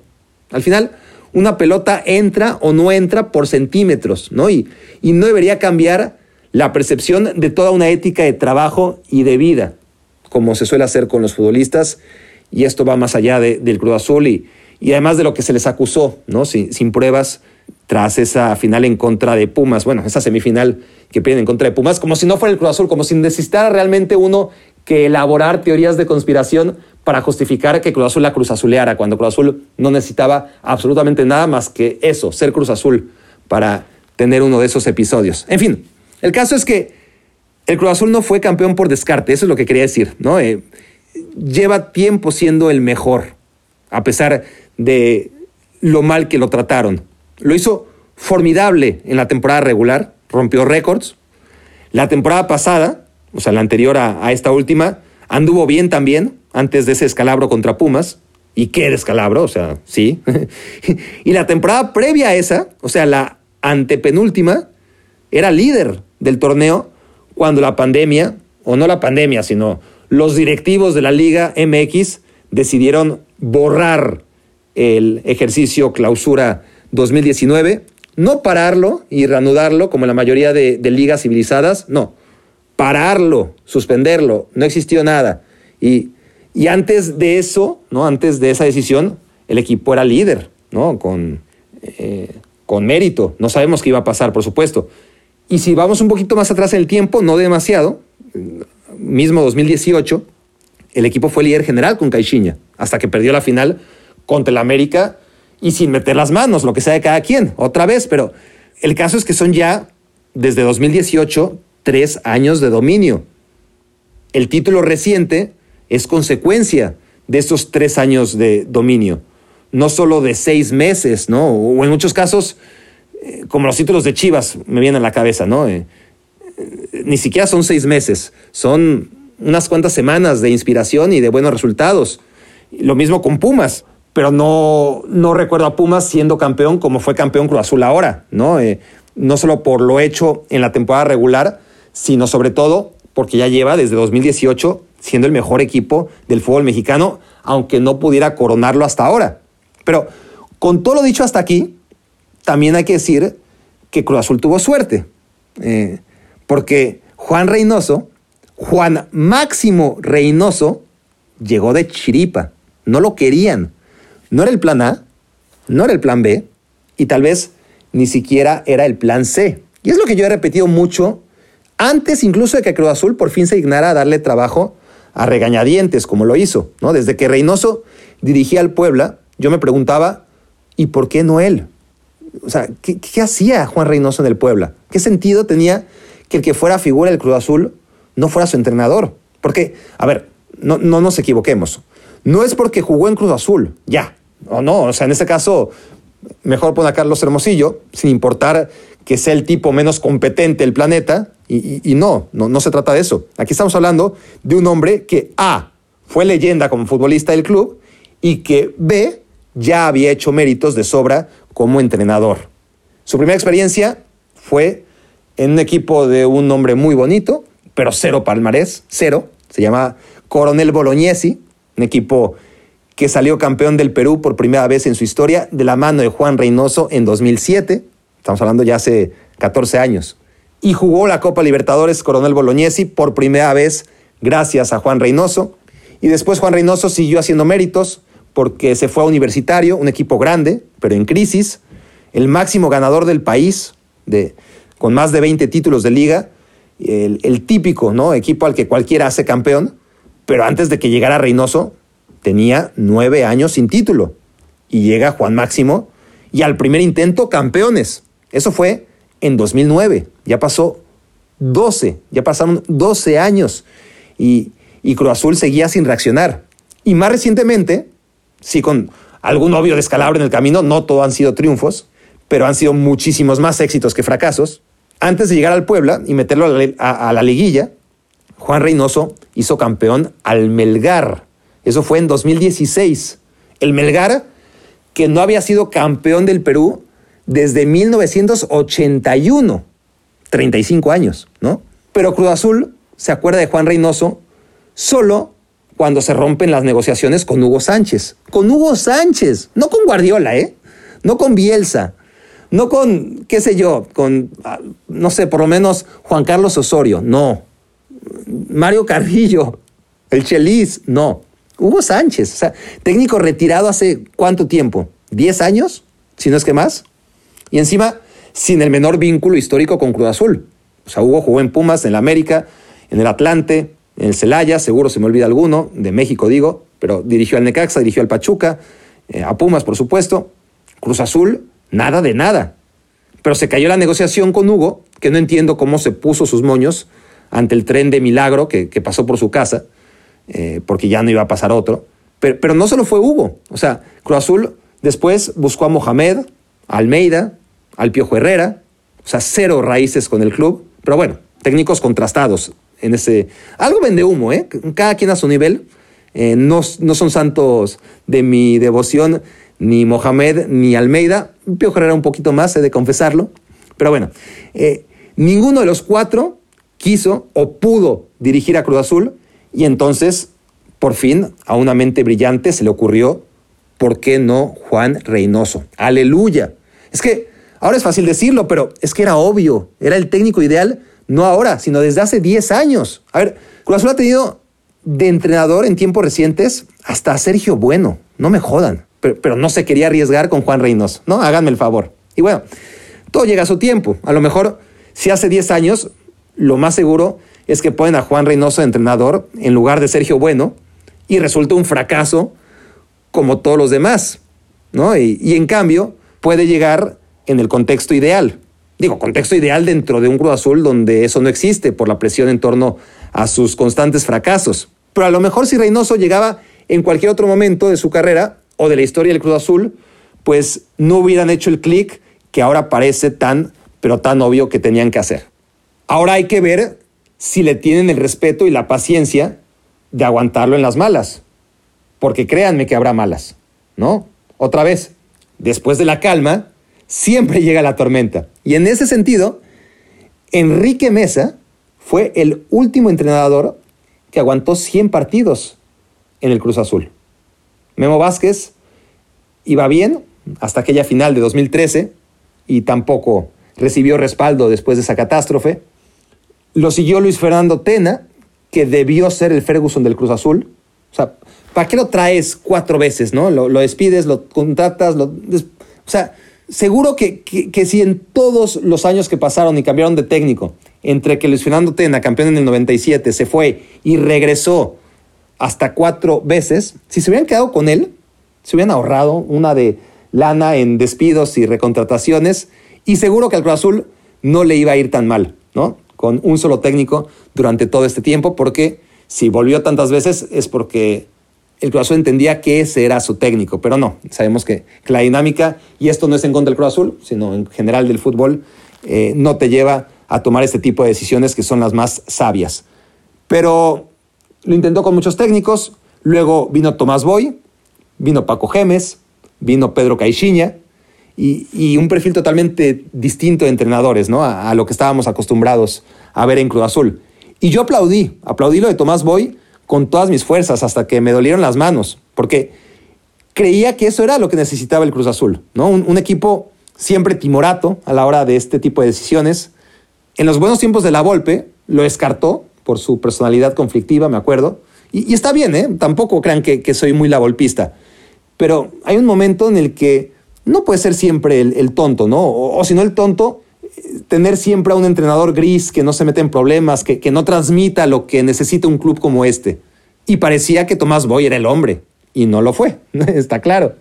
Y Cruz Azul en su desesperación siguió apostando por un perfil de técnico sin importar que fuera polémico o grosero, ¿no? Eh, ya no le importó más y, se trajo a Paco Gemes y, a Pedro Caixinha. Tampoco duraron 100 eh, partidos. ¿No? no es tanto. 100 partidos, mm, son tres años y ya, ¿no? Es, lo mínimo que debería durar cualquier entrenador, ¿no? O sea, ya tomaste una decisión tan importante como decidir quién va a manejar al equipo en lo deportivo. Bueno, si ya lo decidiste, si ya estudiaste, si tiene el perfil, pues aguántalo en las malas. O si no, pues si, estás dudando, entonces quiere decir que algo hiciste mal en tu propio proceso, ¿no? A la hora de reclutar entrenador. Algo está mal con tu criterio cuando decidiste que ese era el hombre y, resulta que antes de darle esos 100 partidos mínimos, pues decides que, siempre no, que ese no era el hombre para dirigir a tu equipo. Y, el último, antes de Juan Máximo Reynoso, que vamos a ver si llega a esos 100 partidos, fue Siboldi, ¿no? Que, que por más que el equipo fue excelente durante mucho tiempo, al final pasó lo que pasó en contra de Pumas. Aquí está, aquí está la lista que estaba buscando. Guillermo Vázquez entonces duró de 2012 a 2013, 80 partidos. Luis Fernando Tena duró poquito menos de dos años, 66 partidos. Sergio Bueno, que para mí, fíjense, fue hace 10 años, ¿no? Fue apenas en 2015, duró 89 días. Lo siguió Tomás Boy, que duró justo un año, 50 partidos. Paco Gemes, 48 partidos. Después Pedro Caixinha se quedó cerca, el que ha estado más cerca de la marca de los 100, 86 partidos. Y finalmente Robert Dante Siboldi se quedó apenas en 44. Entonces, estamos ante un Juan Reynoso que apenas tiene veintipocos partidos dirigiendo al Cruz Azul, si tomamos en cuenta los de Liga, Liguilla y los internacionales, o, lo que haya dirigido, que, ha sido muy poco, más allá de, lo que ha hecho en la temporada del Guardianes Clausura 2021, para llamarlo de manera correcta. Y a mí lo que me llama la atención, entre tantas otras cosas, es que es una leyenda. O sea, el tipo jugó 500 partidos como futbolista y antes de llegar a dirigir al Cruz Azul tenía casi 400 o más de 400 partidos dirigidos en primera división. Y en estos 900 partidos en total, entre jugador y entrenador, nunca tuvo, a ver, o yo nunca me he topado al menos, porque tampoco lo seguí, ¿verdad? Mientras dirigía a Perú, no es que no me perdiera sus conferencias de prensa, pero no me da la, pinta de que se haya metido nunca en problemas. Eh, no, no, no encuentro yo una sola declaración desafortunada, ¿no? Ni, ni, siquiera fuera de tono por parte de Juan Reynoso. Y contrasta, eso sí, mucho la elegancia con la que se expresa, aunque no dice una palabra de más, es bastante parco y ahorrador en el uso de palabras, pero sí que su elegancia en el campo contrasta, porque, porque era un dandy como central, con su, con su porte. Bueno, todo eso que le sobraba como jugador, pues le falta como entrenador en cuestión de eso, ¿no? De, etiqueta. Y, y, no es que tenga la menor importancia, al contrario, ¿no? Habla de, de, una virtud, o sea, de que es un entrenador de fondo y no de formas. Pero aún así es inevitable notar, ¿no? O al menos inevitable para mí, que tampoco soy tan fijado, ¿no? Eh, el corte de sus sacos, lo, arrugados que suelen estar. O sea, su aspecto personal le vale un pimiento. Y eso está muy bien. Yo soy un poco como él. Eh, no tanto, pero, pero, pero soy de esos. Y lo peor de todo es el contraste entre su cabeza, que es de gigante, ¿no? con, con el cubrebocas que se pone. Entonces, no sé si realmente su cabeza es tan grande como creo, o si lo que pasa es que usa un cubrebocas infantil y, nadie le dice nada. Y si se lo dicen, le vale madres, ¿no? Probablemente es un poquito de, ambos. Su cabeza grande combinada con una talla muy, muy pequeña de cubrebocas, pero, pero vaya que incomoda el solo verle, ¿no? Pero, pero, uno se incomoda, él no. Él, él está en lo suyo, ¿no? Nada de andarse quitando el cubrebocas o, o poniéndoselo debajo de la nariz, como el ese sí, siempre muy bien vestido Solari que es como justo lo opuesto a Juan Máximo Reynoso, ¿no? Pero como les decía, o sea, las formas son las de menos. No es un entrenador de verso, sino de acciones. No pierde el tiempo viéndose al espejo cuando puede invertirlo en las cosas realmente importantes. Y desde el día uno, o quizás el día tres si prefieren, ¿no? El, eh, después de esas dos derrotas iniciales. El Cruz Azul de Reynoso tenía un estilo claro que potenciaba a cada uno de sus futbolistas y que estos absorbieron de manera inmediata. Algo como lo que vimos en el Chelsea de Tuchel, ¿no? Sin exagerar, o sea, guardando las muchas distancias, sí, pero tampoco son distancias tan siderales como suele decirse, ¿no? O sea, al final es fútbol profesional y son dos entrenadores que llegaron a equipos con presión y que instalaron su idea a las primeras de cambio. Tuchel en el Chelsea, Juan Reynoso en el Cruz Azul, y lo tenían tan claro que todo mundo entendió qué querían de ellos, ¿no? Los jugadores.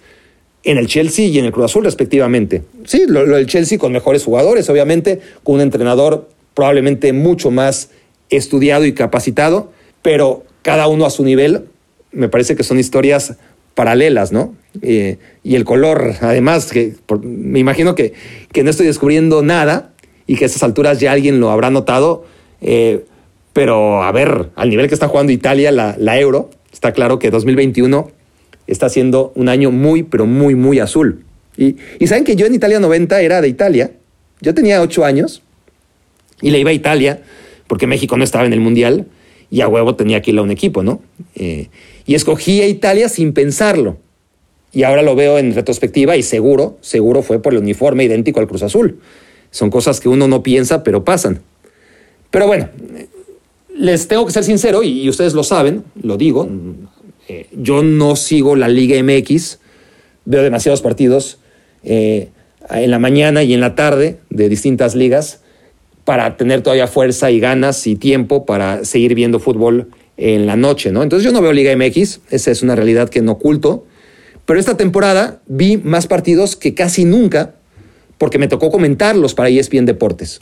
O sea, por lo general partidos que, además narró Fernando Palomo, que tampoco está demasiado metido ni empapado en la Liga MX, pero hicimos uno o dos partidos por semana y te vas empapando, ¿no? Y lo que más me tocó fue Toluca y Cruz Azul.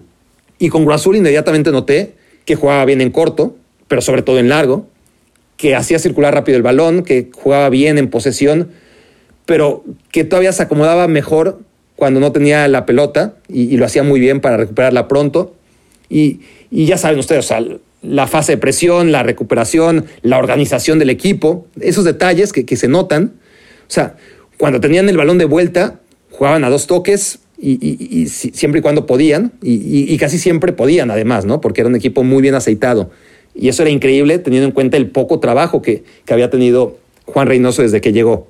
Y luego el Cruz Azul tenía carencias, sí, o sea, no generaba o, no es un equipo que genere muchas ocasiones de gol, pero es que son tan claras sus ocasiones que las anotan, ¿no? Un, equipo demoledor en este sentido, que no necesita como el resto generar cuatro o cinco a cambio de un gol, sino que cada dos oportunidades más o menos claras, eh, cada dos o tres, una acaba en gol, ¿no? Y eso es un porcentaje altísimo. es un equipo en verdad contundente. Y aún sin ser yo un experto en cuestiones tácticas, era obvio lo dúctil del dibujo de Juan Reynoso, ¿no? O sea, la flexibilidad de su propuesta eh, de partido a partido y, en el mismo partido, ¿no? O sea, podía ser un 4-1-4-1 inicial, pero en un rato era ya 3-4-3, que, que, en realidad es la conversión natural, ¿no? Del 4-1-4-1, no, no hay gran diferencia, eh, solamente algunos matices. Eh, pero también pasaba de pronto al 4-4-2 y al 4-2-3-1 no sé, o sea, muchas variantes de acuerdo a las necesidades de cada partido. Y luego además está el tema de las rotaciones, porque un entrenador que tiene la idea clara, que la sabe transmitir, que ajusta y que interviene en los partidos que no van por donde él quiere, y además que encima de todo sabe rotar, ¿no? Y, lo hace bien para darle minutos a 15 o, o 16 futbolistas y así no tener un bloque claro de titulares y otro de suplentes con el mal ambiente que suele generar. todo era demasiado bueno para ser real y encima el equipo ganaba, ganaba, ganaba, ganaba, ganaba y volvía a ganar. Y después en la liguilla cambió un poco, pero ahí también acertó. Eso es, eso es lo importante. Eh, porque cuántas veces no te equivocas porque equipo que gana no se toca, ¿no? Cuando las circunstancias siempre cambian. Y, Juan Reynoso lo, sabía muy bien. Cruz Azul jugó con fuego, quizás. Obviamente siempre hablamos en virtud del resultado y, podremos hablar de ese fuera de juego del Santos, que no habría sido la diferencia entre ser campeón o no. Recordemos que Santos, con ese gol que le anulan, en caso de que no se lo hubiesen anulado, pues habría empatado el partido, nada más. Habría empatado el marcador global. Em, entonces, Cruz Azul sí que jugó con fuego, pero al final lo hizo con maestría, eh, como si no fuera Cruz Azul, como si no estuviera consciente de su propia historia y eso tiene un mérito gigantesco, porque ese fue el rival de Cruz Azul durante esta liguilla, el propio Cruz Azul, y, lo venció muy bien, eh, de manera categórica. Los rivales no fueron Toluca, ni Pachuca, ni Santos, porque además, por un lado, Cruz Azul se fue cobrando revanchas, uno por uno, le faltaron Pumas y América, eso sí, pero es que, a ver, para cobrarse la revancha con todos, o sea, todas las cicatrices que ha ido acumulando el Cruz Azul, pues la liguilla tendría que, ser de 12 o de 15 rondas, ¿no? Para que ahí sí Cruz Azul pudiera ir pasando las facturas uno por uno. Eh, pero claro, en su momento, Toluca, Pachuca y Santos le ganaron finales al, Cruz Azul. Em, y el Cruz Azul se puede desquitar, ¿no? Eh, y, el problema del Cruz Azul no solo era la final, que, había perdido, insisto, 10 de las últimas 11 finales que había jugado. Eh, sino la liguilla en general. Ese era un problema de Cruz Azul. Entonces no solamente es que se tomó revancha de la vez en que Pachuca le ganó la final del 99 o en la vez que Toluca le ganó aquella final de Cruz Alta y Villaluz o que Santos en aquella final de Marcarián. No, es que también perdió muchas veces contra esos mismos equipos en, en fase de cuartos de final y de semifinales. Y, y el Morelia, por ejemplo, también lo traía de hijo. Entonces, el problema de Cruz Azul no solo era la final, sino la liguilla en general. Que, que la liguilla históricamente arrancaba en semifinales o, los dos mejores del torneo regular jugaban la final directa o hacían dos grupos y, y entonces los dos primeros de esos dos últimos grupos al que ya llamaban liguilla llegaban a la final, pero no era como la conocemos ahora, como la hemos conocido durante ya tantos años. Y así, con esos formatos distintos, Cruz Azul pudo ganar sus torneos en los años 70.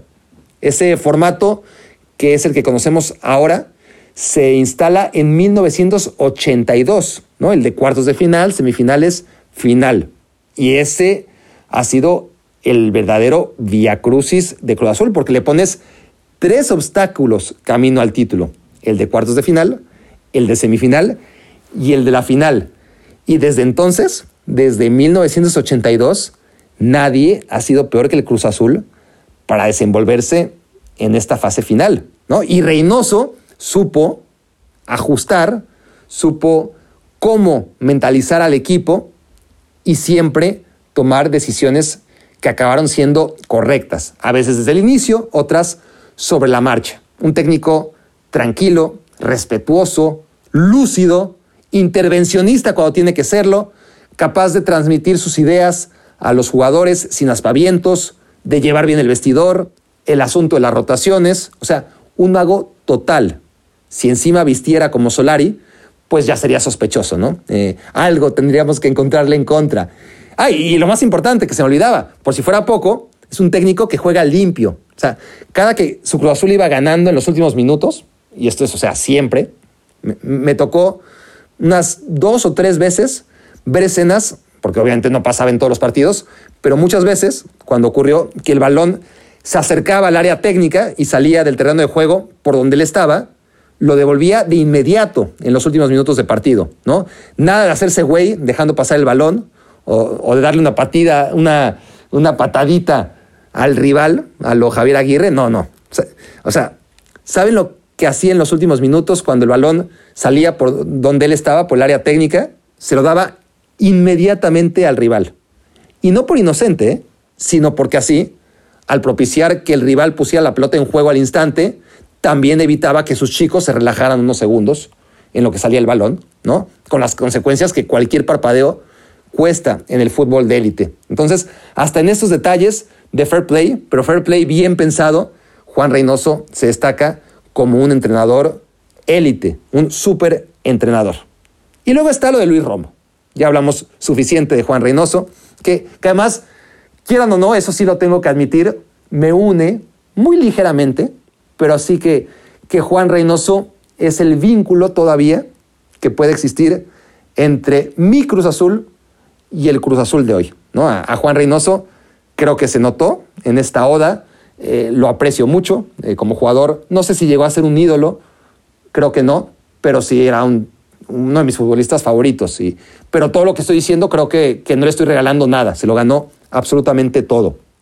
Pero bueno, hay que hablar de Luis Romo, ¿no? Eh, ya, que hablamos de, Juan Reynoso, no podemos hablar menos de Luis Romo, porque a ver, vaya jugador, ¿no? Ya con Querétaro me tocó un par de partidos y la verdad muy destacado. Era imposible no destacar a, Luis Romo en ese Querétaro, pero era el Querétaro. A mí me gustaba mucho Marcel Ruiz y Luis Romo. Eh, vamos a ver hasta dónde llega Marcel Ruiz. Pero lo de Luis Romo, ¿quién iba a decir el monstruo de jugador que es en tan poco tiempo? O sea, ¿cuánto talento no se perderá en historias similares, ¿no? Y, y, no tiene ninguna pinta. O sea, lo ves y, es alto, tiene físico de buen central y se acabó. No, no, no, no. Te juega de central, de lateral, de volante o, de contención, de media punta. Y en todas las posiciones es el mejor. No es que te juegue en esas posiciones, es que es el Joshua Kimmich mexicano. Y, miren que no es un halago fácil o aleatorio, ¿no? No hay mejor jugador que Kimmich para mí. O, o mejor dicho, no hay jugador más completo que Kimmich. Entonces, cuando yo le digo a alguien, el Joshua Kimmich de México, es porque le tengo veneración, ¿no? Y, y más allá de que pueda estar de moda, lo de Luis Romo, que ojalá mantenga ese nivel, es un escándalo, ¿no? Sus pases larguísimos y milimétricos, su gol en la final de ida, o sea, lo que le faltaba ya, ya era el, figurón, ¿no? Antes de ese gol. Eh, pero encima se come a Cuauhtémoc Blanco, ¿no? O sea, la, pisa en el área, se quita dos de encima, anota, Estoy hablando de ese partido contra Santos eh, en la final de ida. O sea, lo que hace la confianza cuando se junta con la calidad. Mueve montañas y apaga volcanes, ¿no? Eh, un chavo surgido de Cruz Azul, además. Luis Francisco Romo Barrón, señores. Eh, camiseta número 7, sinaloense de Los Mochis. Los Mochis, me encanta cómo suena. Los Mochis. en 2012 sale de Cruz Azul al Querétaro con la mochila cargada de ilusiones, que dice, ese que es el recurso literario más repetido y desgastado en la historia de la crónica deportiva, La mochila cargada de ilusiones. Con 17 años llega al Querétaro y a Luis le cuesta 7 años debutar en primera. 7 años de no tirar la toalla hasta que Rafa Puente dijo, ¿y este cómo no ha debutado? Y lo debutó cuando ya estaba pasándose. ¿no? La mayoría de sus jugadores llegan a esa edad y, y ven que no hay oportunidades y se dedican a otra cosa. O sea, podemos decir que Rafa Puente rescata a Luis Romo y de lo que nos hubiéramos perdido. No el Cruz Azul, sino la Liga MX como espectáculo. 20 de julio de 2018 es la fecha de su debut en primera. No han pasado ni tres años. Y créanme que tres años se pasan volando, ustedes lo saben. O sea, técnicamente debutó hace tres años y medio porque seis meses antes de su debut en liga tuvo su primera aparición en Copa MX y ahí fue Luis Fernando Tena quien lo debutó. Pero eso es lo más impactante, o sea, no había debutado ni en la Copa MX a los 22 años y medio, cuando los equipos ponen a los suplentes de los suplentes, a los que menos confianza le tienen, los pueden a jugar la Copa MX. Y en el Querétaro, o sea, tanta competencia tampoco tenía, ¿no? Y bueno, el tercer tema al que me quiero referir, una vez ensalzados Juan Reynoso y Luis Romo, creo que la otra gran novedad que permitió a Cruz Azul acabar de una vez por todas con su cruz fue sacarse encima a Billy Álvarez. Y, eso sí creo que muchos lo vimos venir, ¿no? O sea, sabíamos que el primer torneo en el que el proyecto no estuviera bajo el mando de ese señor, ese sería el que, en el que el por fin saldrían campeones. Y, y es increíble. Y a la vez, a la vez lo veníamos viendo desde hace años y años, ¿no? Era tan predecible como es increíble que al primer intento, porque es cierto que, que la cruz azuleada contra Pumas técnicamente ya no le tocó vivir a Billy Álvarez, porque para entonces ya estaba prófugo de la justicia, pero al final de cuentas fue la culminación de una temporada que fue planificada bajo su presidencia, ¿no? Y, y que terminó como todas. Y entonces llega para este nuevo torneo un presidente serio, sin afán de protagonismo, y eso quiero reconocerle, eh, Álvaro Dávila porque aquí mismo con Eder Velázquez como invitado, mientras él lo defendía, yo lo minimizaba, ¿no? argumentando que en tantos años con Morelia y muy poco tiempo en el Atlas, pero en conjunto, durante muchos años en el fútbol, Álvaro Dávila apenas había conseguido un título.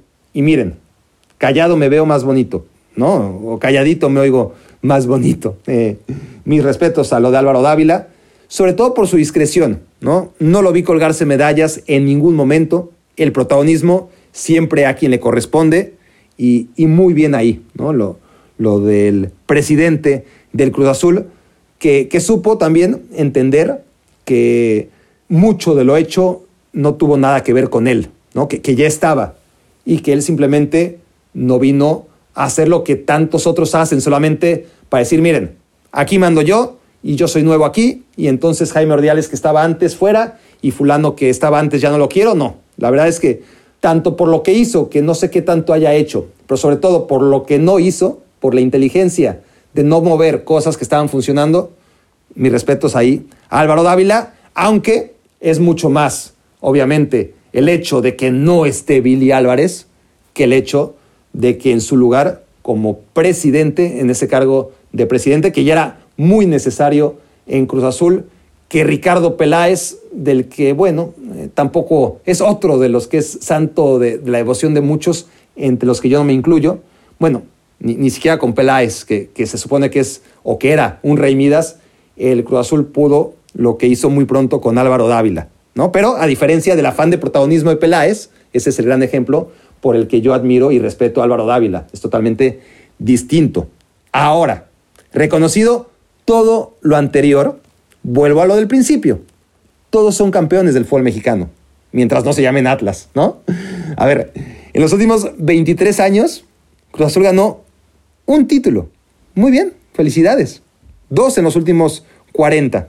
Eh, pero bueno, en estos últimos 23 años, el Cruz Azul ha visto como el Toluca ha ganado siete, no uno, siete. El Pachuca seis y Tigres cinco el América, en estos 23 años, en los que el Cruz Azul por fin ganó un título, ha ganado 5. Pumas 4. 4. Y eso sí cala, ¿no? Monterrey 4 también. El León 3. Chivas 2.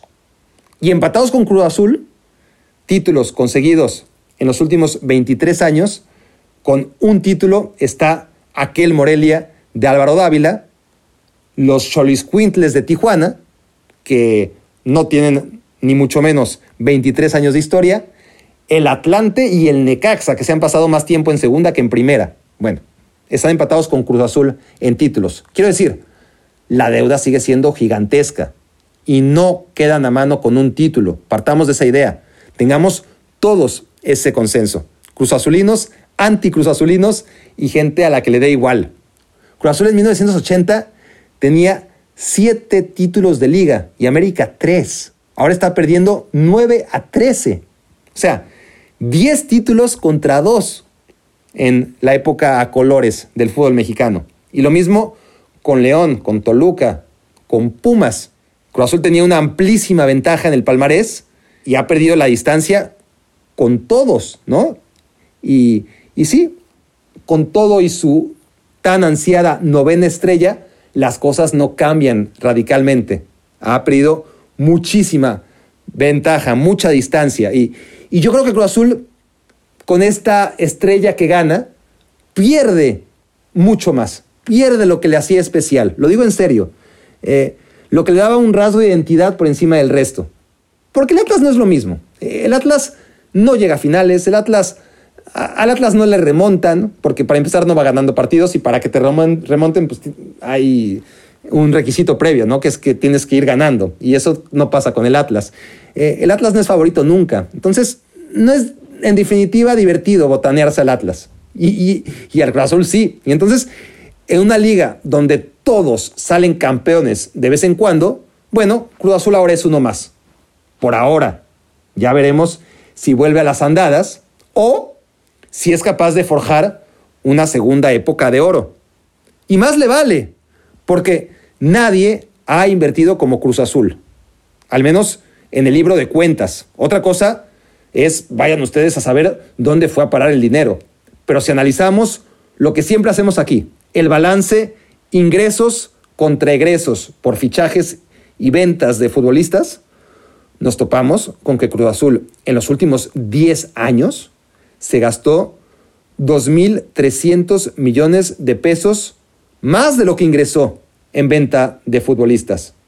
Es decir, su balance es de 2.300 millones de pesos, porque uno ve los gastos que tuvo Cruz Azul y dice, bueno, gastó lo mismo que Monterrey y que Tigres. No, sí, gastó lo mismo, pero Monterrey y Tigres vendieron mucho más, por lo tanto, su inversión ha sido mucho menor en 10 años. Y esto no se dice.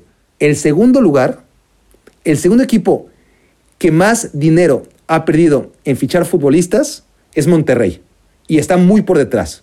1.700 millones de pesos.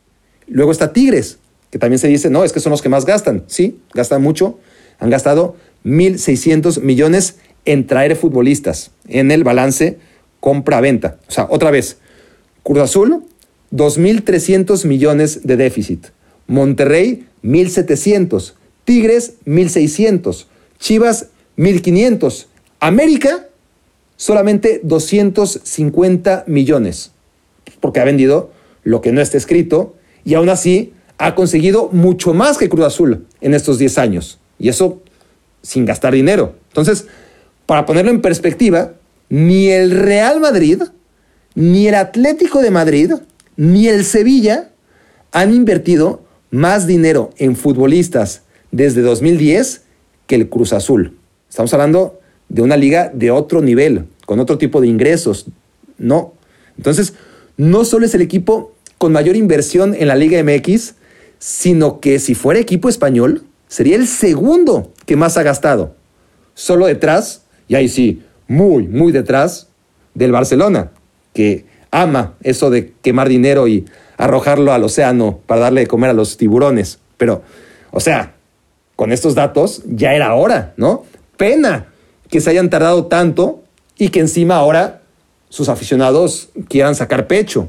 Eh, no, no, no toca. Sigan ganando y, hablamos, ¿no?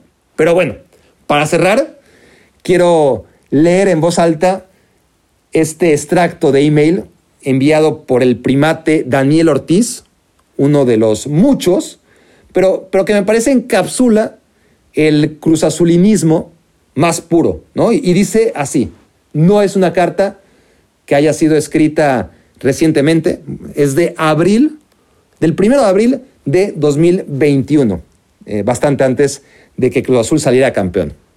Y me decía, no importa cuántas veces caigamos y la manera en que lo hagamos, o cuánto tiempo pase para obtener otro título de liga.